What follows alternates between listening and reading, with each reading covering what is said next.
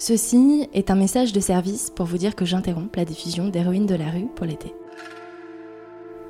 J'ai besoin de temps pour moi, de temps pour changer de vie parce que j'ai décidé de revenir habiter à Paris, de temps aussi pour mettre en ordre d'autres projets dont je ne vous parle pas encore. En attendant, si vous avez envie de m'écouter encore un peu, rendez-vous dans le dernier épisode du podcast 4h12 où je vous raconte ce qui m'empêche de dormir la nuit. On se retrouve en septembre pour les trois derniers épisodes de la série. D'ici là, je vous souhaite un bel été.